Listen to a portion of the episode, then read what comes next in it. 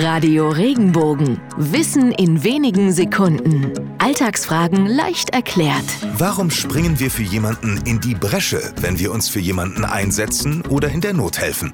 Diese Redewendung stammt aus dem Mittelalter. Zur Verteidigung wurden hohe Mauern um Städte gebaut, die für Angreifer gar nicht so leicht zu überwinden waren. Also dann lieber mittendurch, denn eine Bresche ist eine Lücke oder ein Riss in der Mauer. Die tapfersten Verteidiger der Stadt sind dann durch diese Bresche gesprungen und haben sich für ihre Stadt eingesetzt. Das Wort ist übrigens von dem fränkischen Breka für Bruch abgeleitet.